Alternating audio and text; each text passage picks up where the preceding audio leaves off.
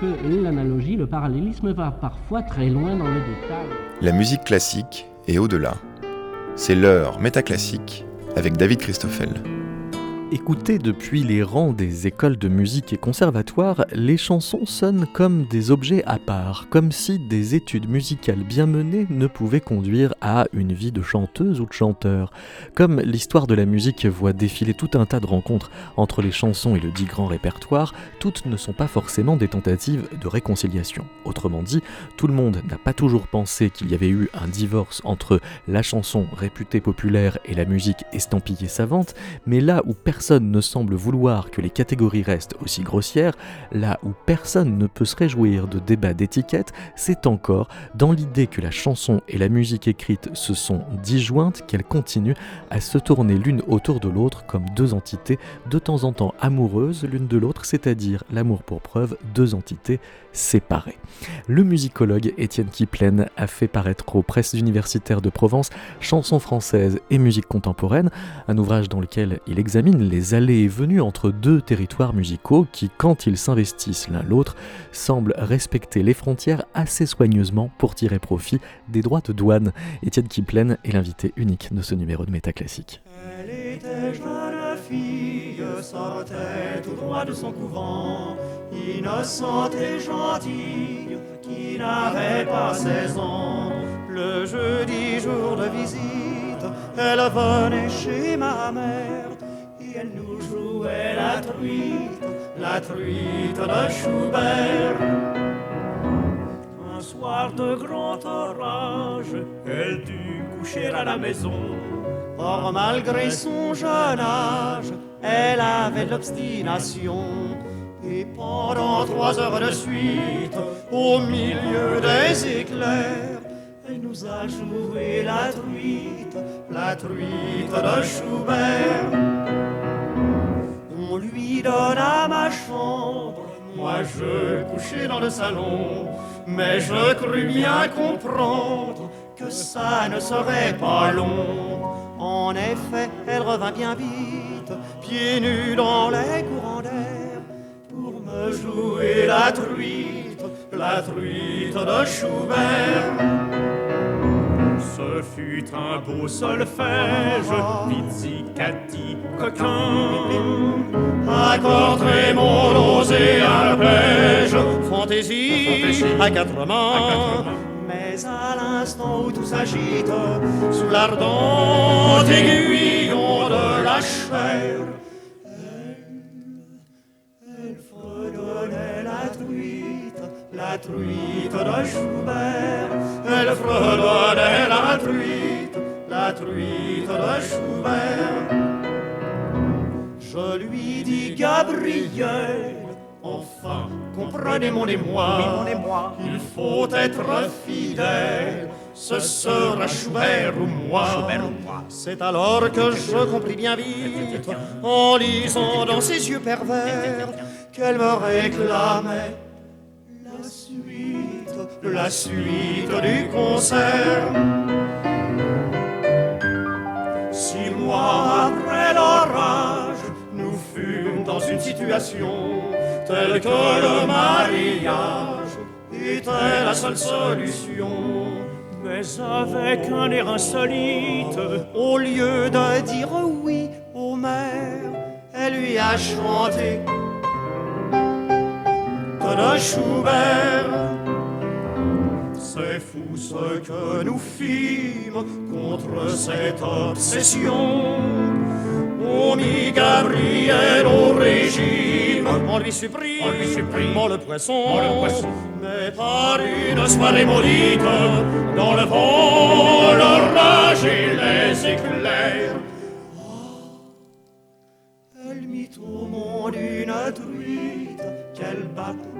Schubert. Elle mit au monde une truite qu'elle baptisa Schubert. À présent, je vis seul, tout seul dans ma demeure. Gabriel est parti et n'a plus sa raison. Dans sa chambre au Touquet, et le reste des heures. Devant un grand bocal frétille un poisson. Et moi, j'ai dit à Marguerite, qui est ma vieille cuisinière, ne me servez plus jamais de truite. ça me donne de l'urticaire.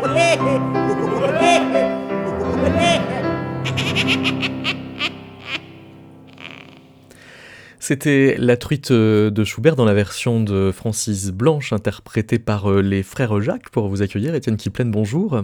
Bonjour David. Vous, vous, dites que cette parodie, pour autant que c'est une parodie, est paradoxalement un retour aux sources de la mélodie, c'est-à-dire que c'est plus fidèle à l'original qu'il n'y paraît en fait.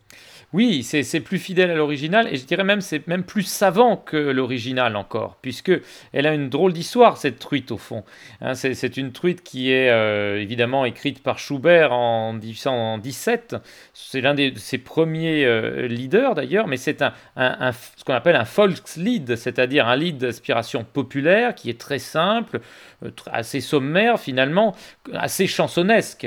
Et puis ensuite, il en fait un quatuor, un quintet à cordes, un mouvement d'un quintet, qui est une manière de le passer aussi dans un autre registre de langage, en tout cas un langage musical un peu différent. Et lorsque Francis Blanche euh, le, reprend avec donc cet ensemble, eh bien, on a l'impression que tout à coup, euh, la musique redevient presque un peu plus complexe que le folkslied d'origine, puisqu'il y a une polyphonie, c'est un peu plus euh, travaillé. Euh, donc c'est assez paradoxal ce passage entre le savant et le populaire, et peut-être que le, plus populaire des deux n'est pas celui qu'on croit. C'est donc dans les hybridations qu'il peut y avoir de l'élaboration, ce qui suffit à un peu balayer les motifs pour lesquels la chanson et la musique, euh, contemporaine peuvent se repousser, qui sont souvent euh, des motifs de, l'ordre du stéréotype. C'est-à-dire que d'un côté, on va dire que la chanson euh, est à la fois trop accessible ou trop simple, voire décervelée, là où la musique contemporaine serait tellement intelligente et raffinée qu'elle est accusée d'hermétisme. Oui, c'est exactement ça. Hein. Si on prend effectivement cette grille de lecture, eh bien, euh, en effet, la pièce de Francis Blanche, elle est clairement plus savante de ce point de vue-là que celle de, Schubert. Et pourtant, aujourd'hui, Schubert, bon, c'est un compositeur très euh, célébré dans euh, ce qu'on appelle la musique classique, hein, donc, et non pas dans la chanson. Mais alors, le, lead, qui est du coup ce, genre dont Schubert est une espèce de parangon, des, des talons, c'est un genre savant, mais euh, qui, qui est tellement imprégné de, de chansons qu'il n'est pas si savant que ça? Absolument, surtout certains leaders, euh, certains des, premiers leaders de, Schubert sont euh, ce qu'on appelle des Volkslied, c'est-à-dire qui sont imprégnés euh, de chansons populaires de, l'époque de Schubert, viennoises, autrichiennes au sens large. Et ces chansons populaires, eh bien, elles ont nourri la musique de Schubert, mais comme elles ont pu aussi nourrir la musique de Monteverdi autrefois, comme elles ont pu nourrir aussi la musique de Chopin à peu près quelques temps après Schubert. Donc, vous voyez, c'est quelque chose évidemment qu'on retrouve à, à bien des époques. Mais alors, quand, on cherche là où euh, la musique savante ne veut pas se laisser euh, assimiler euh, à, la chanson, enfin, dit ses particularités par rapport à elle, que ce soit à charge ou pas, en définitive, indépendamment des, questions de, de, valeur, ça va être sur des notions de sublime ou de tragique, dites-vous. C'est à cet endroit-là que la musique savante ne se laisse pas assimiler à de la chanson. Oui, alors ça c'est surtout Adorno hein, qui, nous, dit qu'effectivement la, la, musique savante ne doit pas oublier le tragique qui est son essence sous peine de disparaître définitivement. Et finalement c'est une idée qui est euh, implicite, qui est entretenu de façon plus ou moins implicite euh, dans la musique contemporaine, probablement depuis au moins un siècle, alors peut-être pas par tous les compositeurs contemporains, mais enfin, elle, elle quand même, je trouve qu'elle traverse assez bien euh, le temps, et euh, Jean Molineau, par exemple, qui, pourtant n'est pas très adorniste, si on peut dire, hein, mais nous dit encore que la, musique savante est une affaire, effectivement, de sublimation, d'effort, de, de dépassement de soi.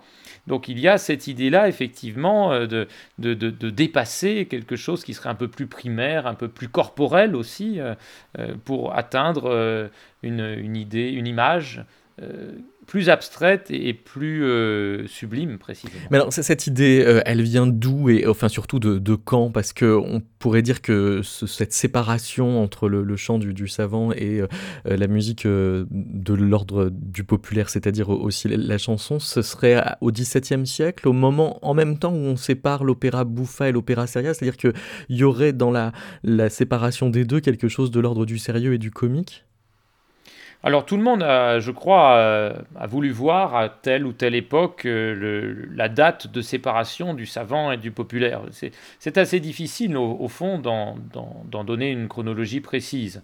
Euh, c'est vrai qu'on pourrait imaginer qu'au XVIe siècle, euh, lorsque la polyphonie eh bien, se transforme en monodie accompagnée, lorsque l'opéra devient un genre à part entière, éminemment savant, eh bien, il se produirait une sorte de première grande fracture ici. Mais on pourrait aussi imaginer, hein, comme vous le dites, que le, passage du genre bouffa au, au, seria, et surtout du seria au bouffa, c'est aussi un moment euh, important de, séparation entre le savant et le populaire.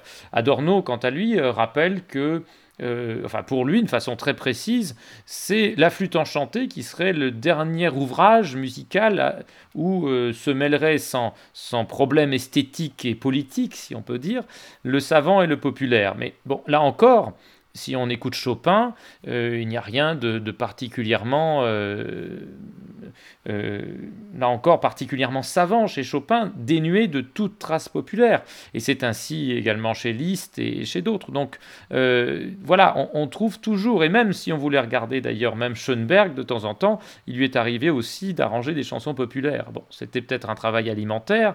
Vous dites qu'il avait même le, fantasme qu'on chante euh, sa musique, qu'on la sifflote en sortant du concert, qu'on en retienne une empreinte mélodique oui, oui, c'est ce qu'il aurait déclaré aux États-Unis, effectivement. il y a plusieurs déclarations américaines de Schoenberg qui sont très troublantes parce qu'il revient beaucoup euh, sur ce qu'il a pu faire euh, en Allemagne et en Autriche, où, il semble vouloir devenir un compositeur à la mode américaine, c'est-à-dire avec une grosse voiture, célèbre euh, pour Hollywood. Ça, d'ailleurs, il habite hein, en Californie. Il est, dans cet univers-là. Il va aller jouer au tennis avec Chaplin. Il fréquente les Marx Brothers, enfin des stars, voilà, des, vedettes.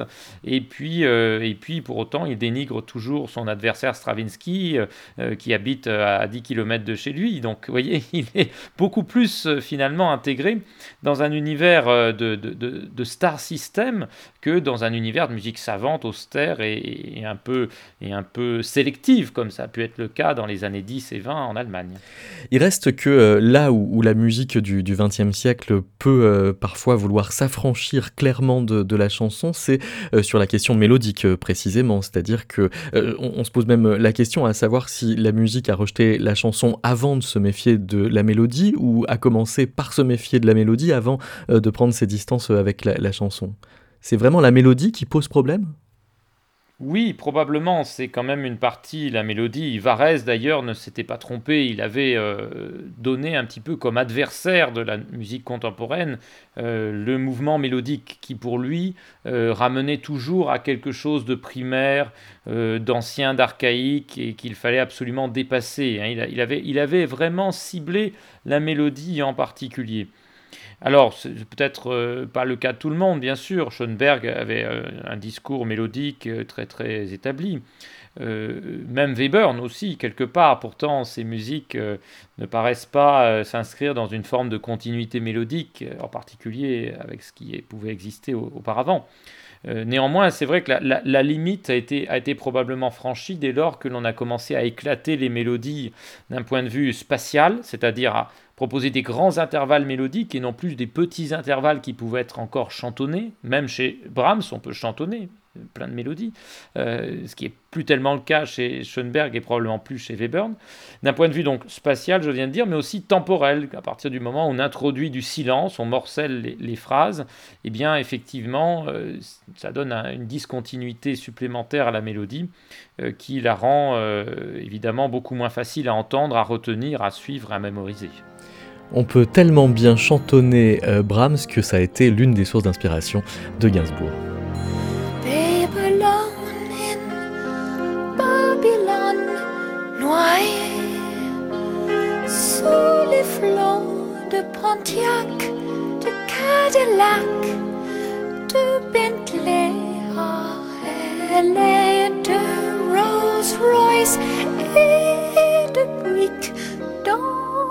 Nuit métallique. Babylon in Babylon noyé sous les flots de musique électrique, de rock'n'roll, du recherche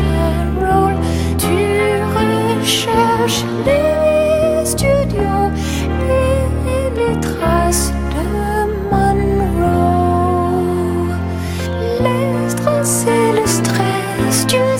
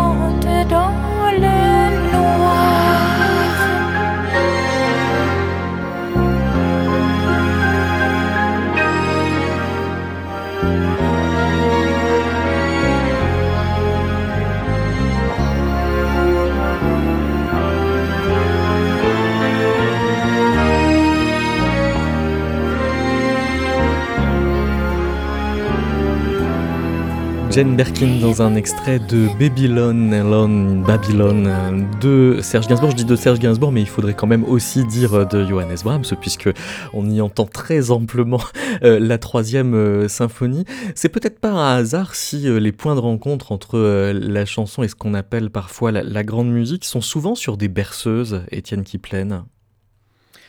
Oui, c'est vrai, on retrouve plusieurs points de rencontre euh, autour de, berceuses. Peut-être c'est ce qu'il y a de, plus originel aussi. C'est peut-être la première musique qu'entend le nouveau-né lorsque sa maman lui chante une berceuse pour s'endormir, ou ce qu'il peut entendre aussi sur ses fameux petits tourniquets lorsqu'il est bébé euh, et qu'il met en musique. Euh, bon, alors Brahms, évidemment, la fameuse berceuse de Brahms, ça fait le bonheur de générations de nouveau-nés entières, hein, avec ces, tourniquets dans les années 80 qui diffusaient en boucle avec un son euh, relativement douteux, euh, la, fameuse berceuse de Brahms.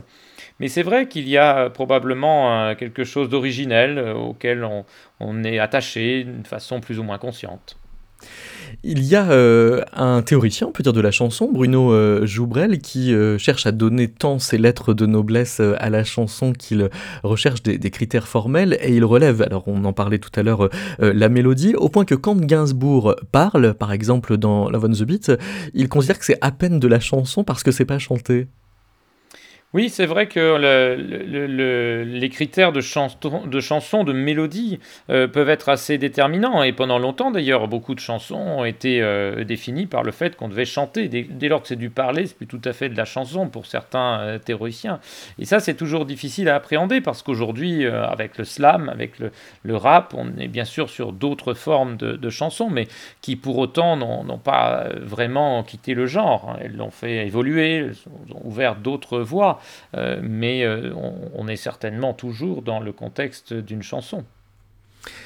On, disait euh, avec euh, la berceuse que ça nous fait revenir à ce qui serait quelque chose d'un peu premier, on va pas forcément dire euh, primal, mais en tout cas, il y a quelque chose de l'ordre du retour à au moins quelque chose d'ancestral. Vous citez le, psychanalyste Philippe Grimbert qui dit reprendre un refrain qui nous a séduit serait parcourir à rebours le long chemin qui nous a fait homme, retrouver nos premiers attachements. Il y a quelque chose carrément de la vibration anthropologique oui, je crois aussi que c'est déterminant. On sait très bien, par exemple, que les, personnes qui souffrent d'Alzheimer, lorsqu'elles rechantent ou des chansons qu'elles ont connues quand elles sont euh, enfants, elles s'en souviennent, elles s'en ressouviennent. Et ça, c'est quelque chose d'assez étonnant. euh, C'est-à-dire que la mémoire musicale, et notamment la première mémoire musicale, est extrêmement forte. On se souvient très très facilement de chansons qu'on a pu connaître euh, 10, 15, 20 ans, 30 ans, 40 ans auparavant, dès lors qu'on les a beaucoup entendues, parce que que c'est resté c'est quelque chose qui reste peut-être au-delà même des situations, de, des paroles, de, beaucoup de choses. Donc la mémoire de la musique chantée est, vraiment très forte, très prégnante. Alors si euh, c'est euh, comme ça ou par cet endroit que, la musique vient, vient, toucher des zones existentielles euh, quasi limites, vous citez aussi le, le poète Velemir Klemnikov qui disait « Quand les gens meurent, ils chantent des chansons ». Et oui, effectivement. D'ailleurs, ça a inspiré une, une œuvre à Henryk Górecki, compositeur polonais, euh, qui a repris euh, ce, morceau de, poème euh, pour en faire un, un, quatuor à cordes, parce que pour, pour lui, c'est quelque chose qui apparemment voilà, tient de l'ordre de, de l'essentiel, au niveau humain en tout cas.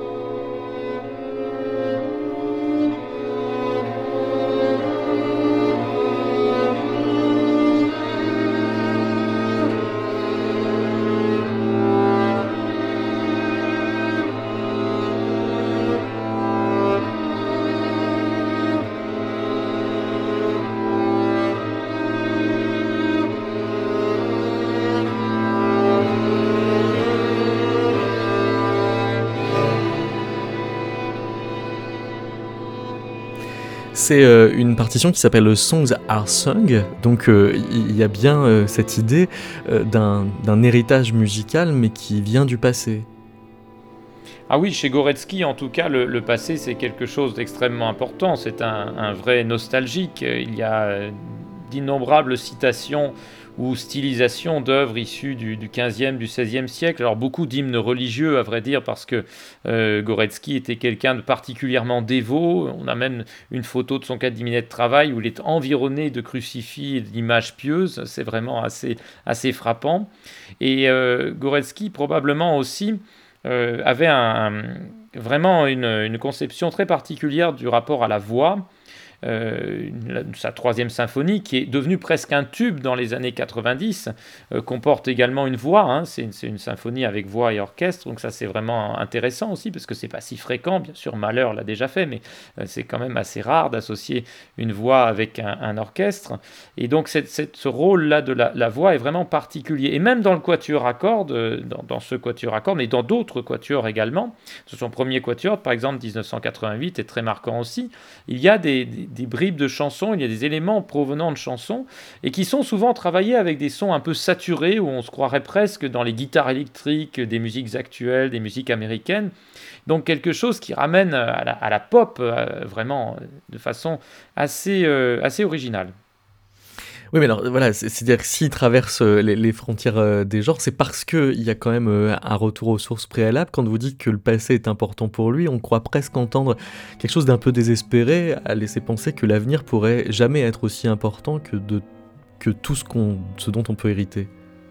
Je crois que c'est une opinion assez partagée en Europe de l'Est, à vrai dire. Quand on regarde beaucoup de compositeurs en Europe de l'Est, les Polonais, mais aussi bien sûr les Baltes, les Russes.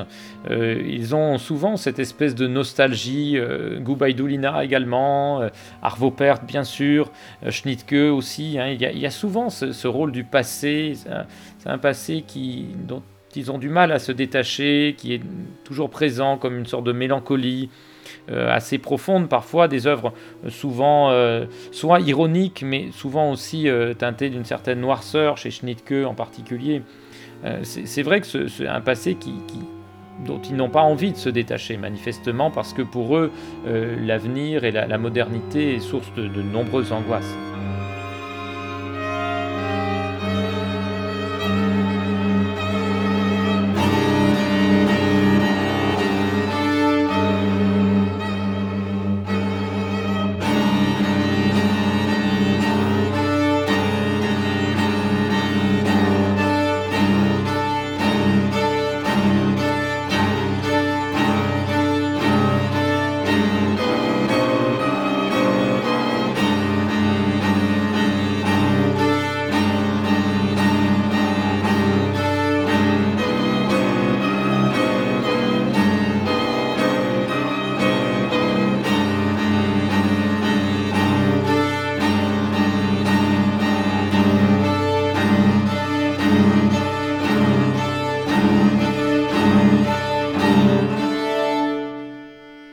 Étienne Kiplen, est-ce que ça veut dire quand on fait ce, type de, de croisement d'époque qu'on est nécessairement postmoderne?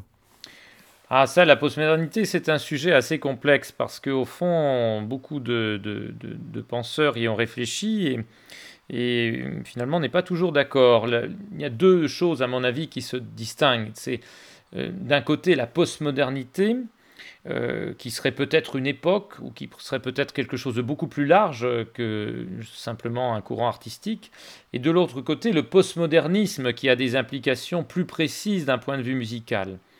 Alors, la postmodernité, on sait que Lyotard en France a été l'un des premiers à, l'évoquer. Ça pourrait même peut-être euh, dessiner une partie de ce qui se passe dans les années 70-80 euh, autour d'un besoin de dépassement de la modernité, d'un essoufflement également de, la croyance dans le progrès immuable et toujours pérenne.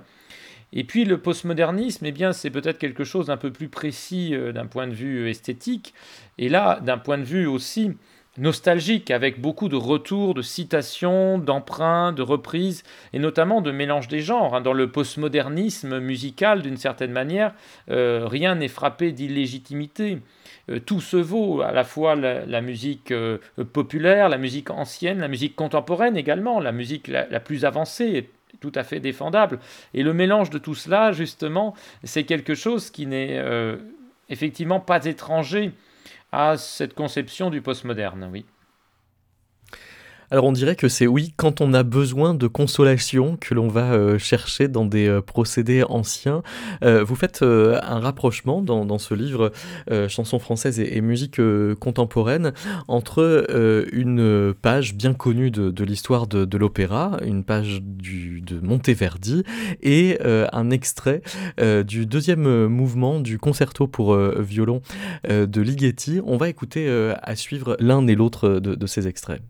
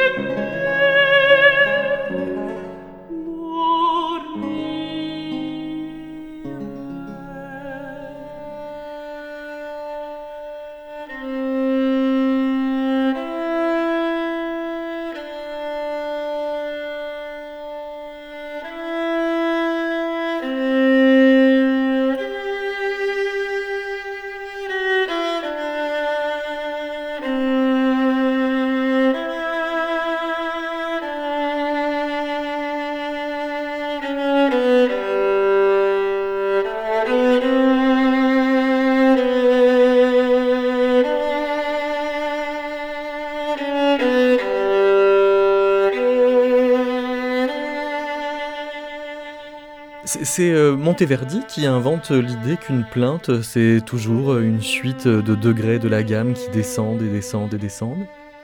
L'histoire de la musique a tendance effectivement à, mentionner Monteverdi comme le, grand inventeur du, lamento, en tout cas ce genre effectivement de plainte, de lamentation, qui euh, utilise volontairement un tempo lent, un mouvement descendant, généralement avec des tout petits intervalles.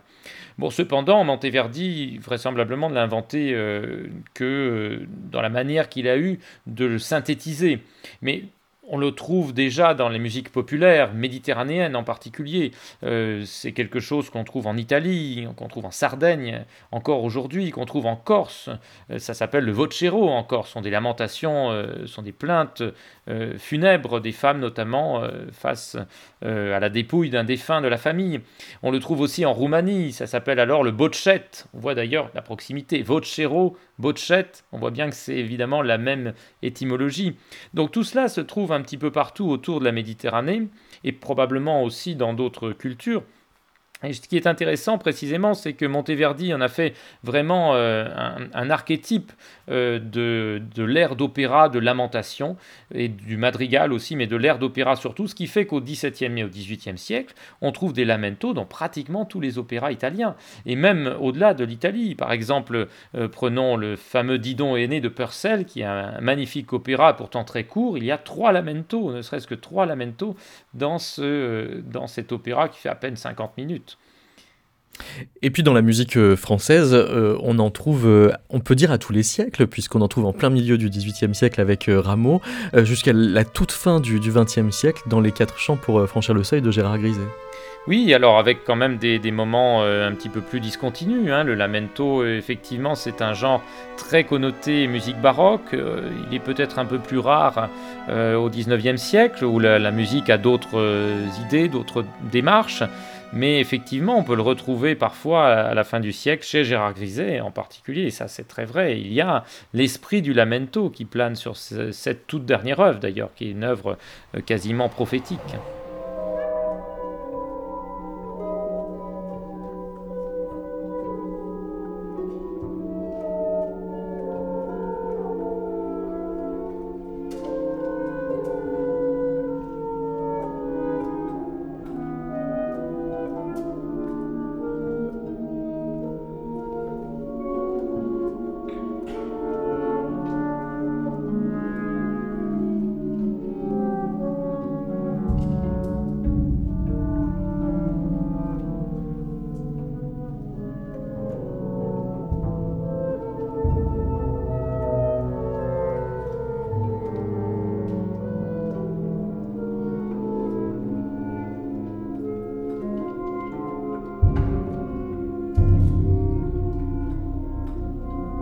Vous en avez même euh, repéré chez Léo Ferré, mais alors là avec euh, tout un jeu de, références, euh, puisque c'est un lamento qui passe par Beethoven, mais pour en fait venir à charge contre Webern, mais en fait peut-être pas tant Webern que Boulez.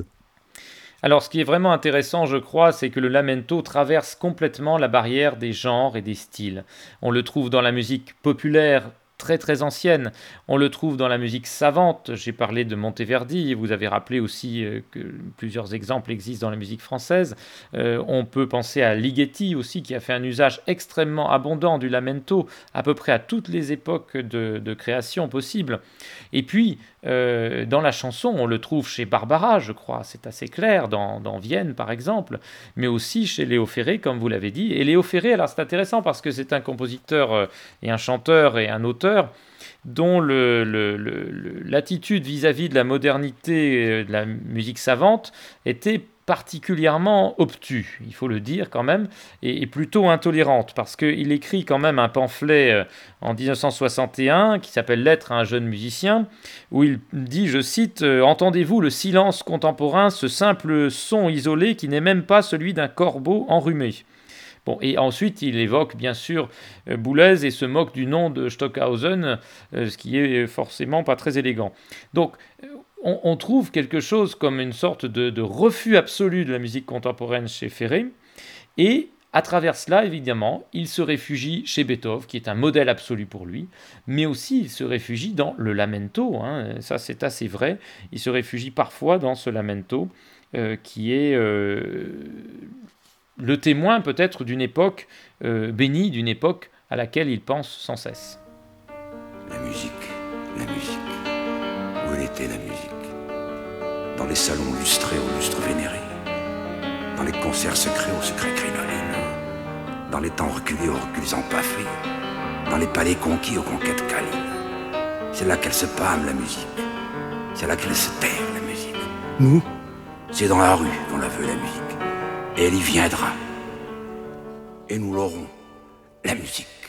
Mus Messiah, es C'est là dont il est, cela est. Depuis voilà bientôt 30 ans. Depuis voilà bientôt 10 jours. Depuis voilà bientôt ta gorge. Depuis voilà bientôt ta source. Depuis que je traîne ma course au creux des nuits, ma force à patibuler mon écorce. Nous c'est ça. Est-ce Cela doit-il être Cela est. Je suis un arbre non daté.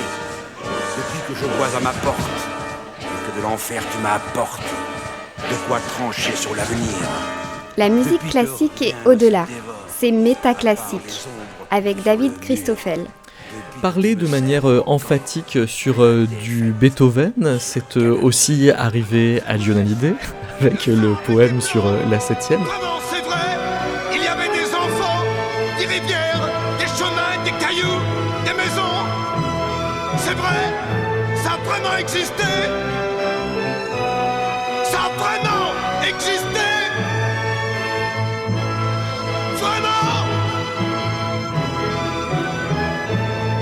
C'est euh, la preuve que euh, invoquer Beethoven à la fin du XXe siècle sur de grandes scènes n'est pas la preuve qu'on est de gauche. Ah oui, ça c'est certain. Je dirais même que, en fait, il y a un décrochage entre l'avant-garde politique et l'avant-garde esthétique. Et ça, on le voit très bien chez Léo Ferré, puisque lui se réclame évidemment d'une gauche un peu anarchiste, un peu euh, révolutionnaire, certainement. Et, pourtant, il est euh, assez conservateur d'un point de vue musical, il faut le dire.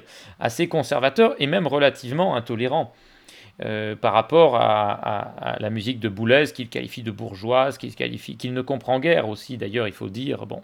Et, et cette déconnexion de l'avant-garde politique et de l'avant-garde musicale, elle est euh, assez forte, en fait, pratiquement chez tous les compositeurs et, chanteurs engagés des années 60 et 70, qui sont extrêmement fidèles au système tonal, qui sont extrêmement fidèles aux enchaînements d'accords qui ont été établis il y a peut-être deux siècles ou deux siècles et demi, mais qui pour autant euh, sont en rupture avec le modèle politique. Donc cette espèce de, hiatus, de, discrépance finalement entre d'un côté le politique et euh, l'artistique, je crois ne se résout qu'à travers euh, un cas particulier, une chanteuse et autrice particulière, c'est Colette Mani. Et chez Colette Mani, il y a de façon absolument incroyable l'association d'une avant-garde esthétique fondamentale et d'une avant-garde politique, euh, d'un révolutionnaire euh, absolument abouti. Alors, on va écouter un, extrait de, de, Colette Magny, après quoi nous écouterons une question d'Omer Corley à son sujet. Alors, on garde son sang-froid? Pardon, je vous ai écrasé le gros orteil, je suis des brigades d'intervention. Répression, répression, répression. Vous êtes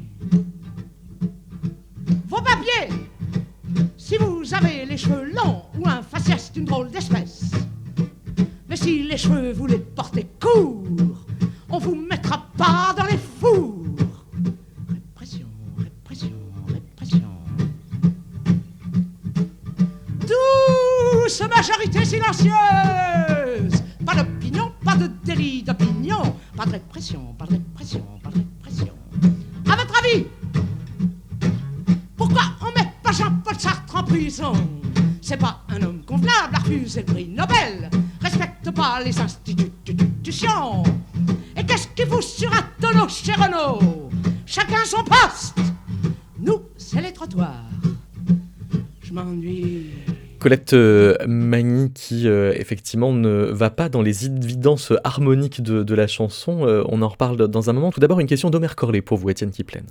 Étienne Kiplen, chanson française et musique contemporaine. Alors, bien sûr, quand j'ai regardé le titre, mais quand même j'ai eu l'impression à la lecture que c'était plutôt une réflexion autour de l'opposition entre euh, postmodernisme, la, formule de, Charles Jenks, l'hybridité des genres avec la notion de vernaculaire qui s'introduit, c'est-à-dire du haut, du bas dans le, dans le haut, dans le genre euh, architectural qui serait haut, architectonique, on introduit des, petits objets ou des signes euh, un peu étranges, on dirait, je sais pas quoi, un, un, Donald par exemple sur, le, sur un bâtiment, bon, qui crée quelque chose d'étrange, d'hybride. Et puis la notion de postmodernité telle que Jean-François Lyotard la développe, c'est plutôt une notion de surmodernité qu'il donne.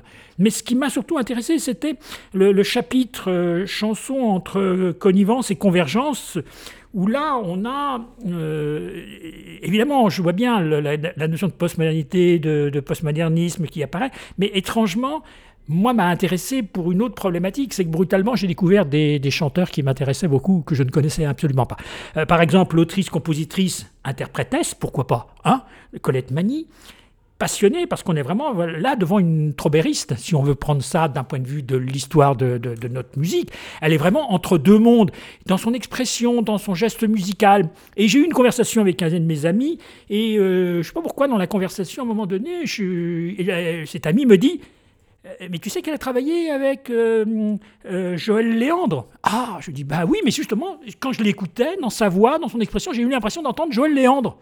Donc je me suis dit Voilà une porosité entre deux mondes, entre des mondes, entre le, monde de la musique contemporaine.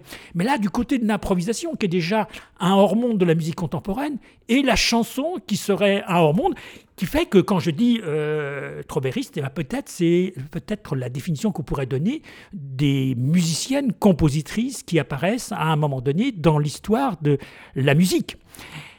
Et là, brutalement, ma question est venue en me disant, mais bon Dieu, mais effectivement, les compositrices, ou les, ce que j'appelle ces autrices, compositrices, interprétesses, eh ben, sont devenues, ont trouvé leur mode d'expression. Est-ce que c'est un mode d'expression peut-être d'aller vers la musique contemporaine ou d'aller vers le grand genre il n'y avait pas d'autre solution que de partir d'un genre qui semblait moins important. Et donc à ce moment-là, on comprend peut-être mieux la question du, postmodernisme ou de la postmodernité. Là, on a l'impression que ce mouvement est peut-être dans les deux sens, et c'est peut-être un mouvement d'émancipation paradoxalement pour aller vers le grand genre, vers le statut euh, de compositrice tel que l'on le perçoit maintenant dans les années 80 euh, ou 2000. 2000, je dirais plus de 80, c'était encore cet interstice. Et là, peut-être que c'est cela qui a eu comme grande transformation sur le, musical. Et peut-être que quand vous parlez du ludisme, euh, peut-être que le ludisme se rattacherait aux hommes qui auraient un complexe et qui ne sauraient pas comment trop l'exprimer. Alors, est-ce qu'il y aurait, euh, Étienne euh, Kiplen, quelque chose euh, d'un enjeu de genre sexuel dans le côté aventureux, dans le rapport au genre de Colette Mani, dans le rapport au genre musical? Je serai quand même très prudent sur cette question parce que je crois que Colette Mani est une personnalité vraiment très à part.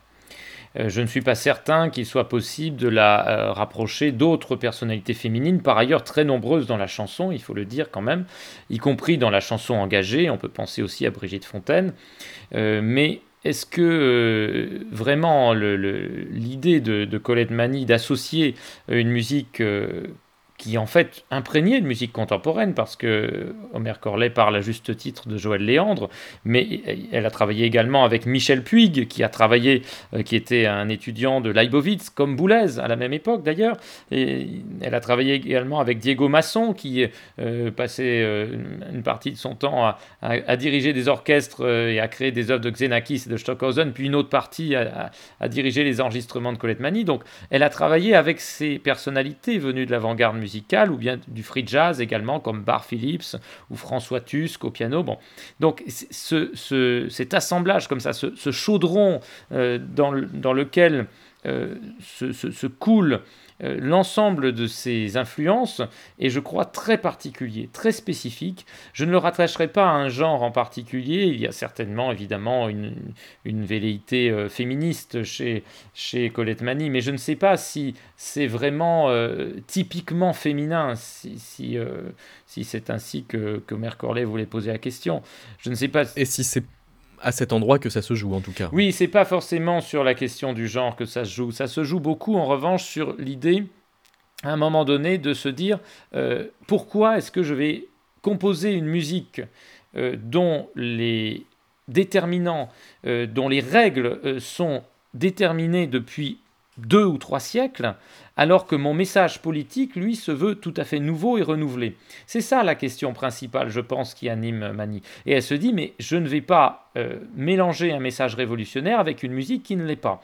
Et à partir de là, eh bien, elle va créer sa propre musique, qui est un mélange extrêmement raffiné, extrêmement euh, captivant, je dirais même, euh, de musique contemporaine, de free jazz et aussi de chansons, parce que ça reste de la chanson. Alors, ça laisse quand même penser que euh, on ne fait pas la révolution avec seulement trois ou quatre accords, euh, puisque euh, vous montrez que effectivement les, chansons se reposent sur, sur des grilles dont le nombre est assez peu variés. Vous en listez six, et puis euh, dans chacune de, ces grilles, euh, vous nous montrez comment on peut euh, traverser le, répertoire quasi de fond en comble. On peut prendre par exemple la grille B qui a été consacrée par I Got a Rhythm de, de Gershwin.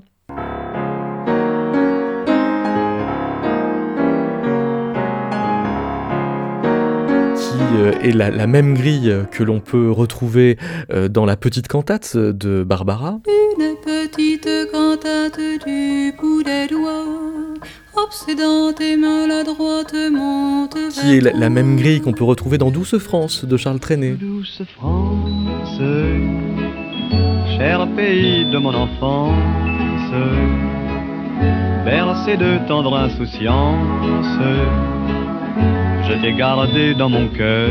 Et donc toujours euh, cette euh, même grille qui euh, fait se succéder le premier degré de la gamme, puis le sixième, le deuxième et le cinquième qu'on retrouve aussi dans Martia Baila d'Erita Mitsuko.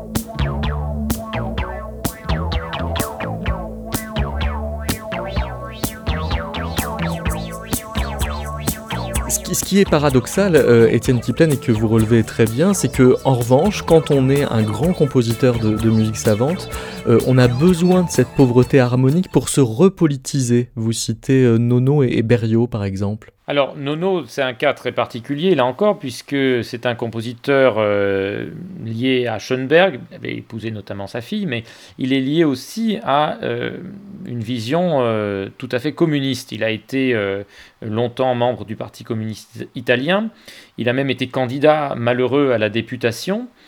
Et puis il a fait un voyage en Union soviétique euh, également, où, là, il n'a pas forcément tellement apprécié euh, la musique qui pouvait euh, y être défendue, en tout cas la musique savante qui pouvait y être défendue. Effectivement, Nono a essayé lui aussi d'associer la musique contemporaine et un message politique révolutionnaire. C'est assez proche de ce que fait Mani dans son genre, au fond. Je crois que les deux ont, eu l'idée d'une forme de cohérence stylistique et, et politique. C'est un peu différent, évidemment, chacun dans son domaine, chacun dans son couloir, mais les deux participent un peu, je crois, de, la même démarche. Quant à Berriot, il ne conçoit pas en quelque sorte de dépouiller son langage sans passer par la citation euh, de euh, chansons euh, potentiellement très anciennes et reconnaissables par, par tout le monde.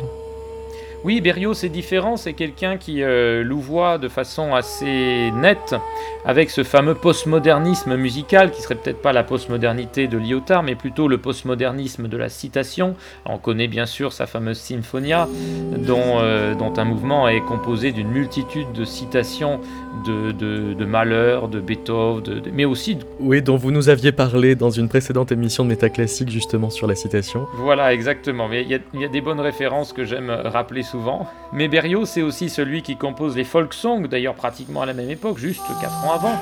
C'est une euh, pièce qui est un ensemble en fait de, chansons, de chansons populaires, de chansons venues de la tradition orale euh, autour du monde et qu'il va arranger avec euh, une manière d'arranger qui est souvent très contemporaine, des glissandos, des quarts de ton, des sonorités un peu étranges, des modes de jeu bizarres. Et puis on retrouve ça aussi dans, dans une pièce très très peu connue qui s'appelle Aléop. C'est une sorte d'action scénique en, 1800, en 1952. Pardon. Aléop, c'est une pièce euh, très étonnante parce qu'elle est très contemporaine, son esthétique euh, fait place à une certaine dissonance, à une musique atonale, souvent aussi sonoriste, et au milieu, eh bien, il y a des chansons. Et des chansons, il y en a même deux, qui sont écrites tout à fait dans le style jazzy des années 30, euh, des chansons dont on se demande vraiment ce qu'elles ont euh, comme lien avec le reste, et ça c'est tout à fait saisissant, ce goût comme ça, presque un peu inavoué, presque comme une sorte de péché euh, de chair que, que Berriot aurait de citer des chansons, d'écrire des chansons, de, de s'amuser autour de la chanson, il va le faire de façon très très régulière tout au long de sa carrière, dès les années 40 déjà, on, on entend des premières chansons, dans les années 50, 60, 70 encore, il y aura des œuvres euh, à base de chansons.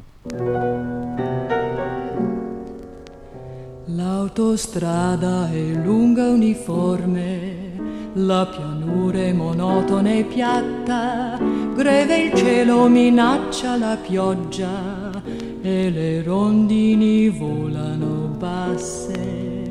Più si corre, più sa l'impressione d'esser fermi sul nastro d'asfalto, solo fuggono le righe bianche e una nuvola vola là in alto. Sono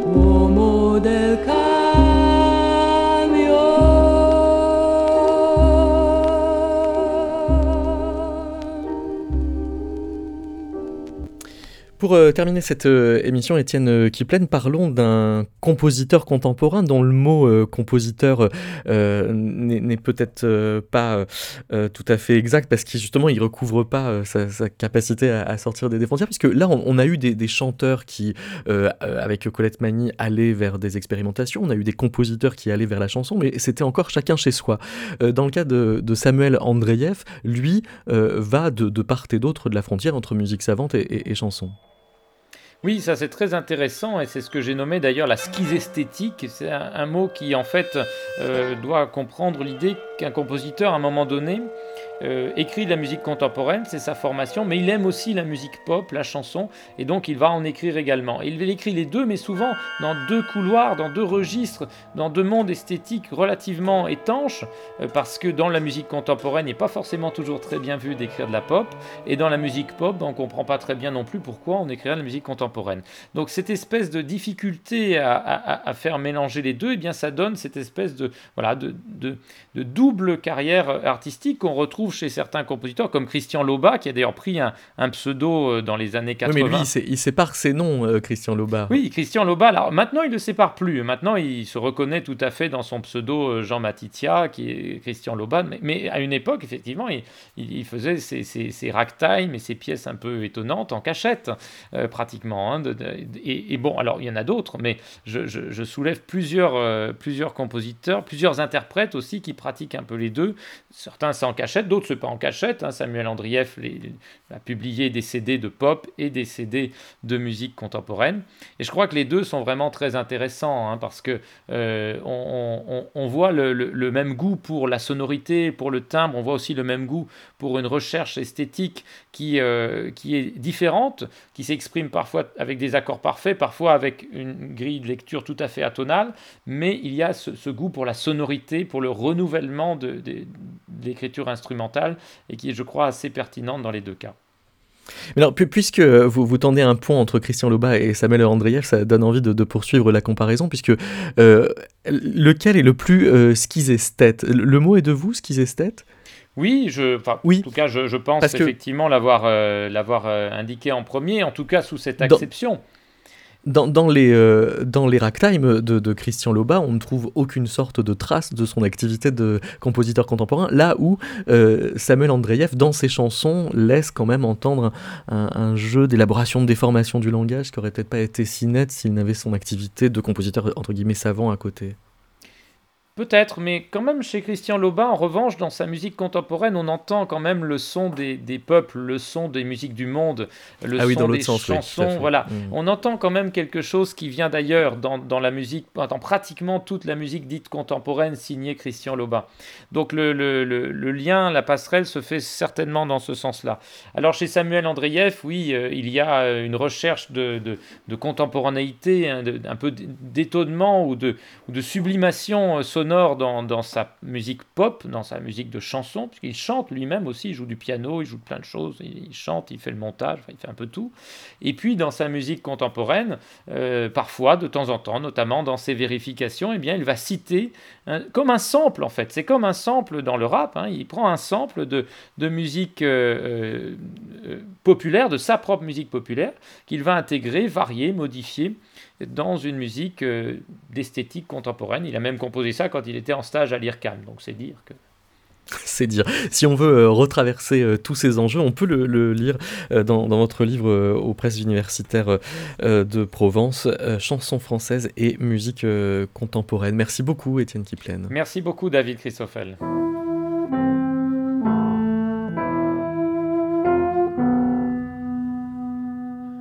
on time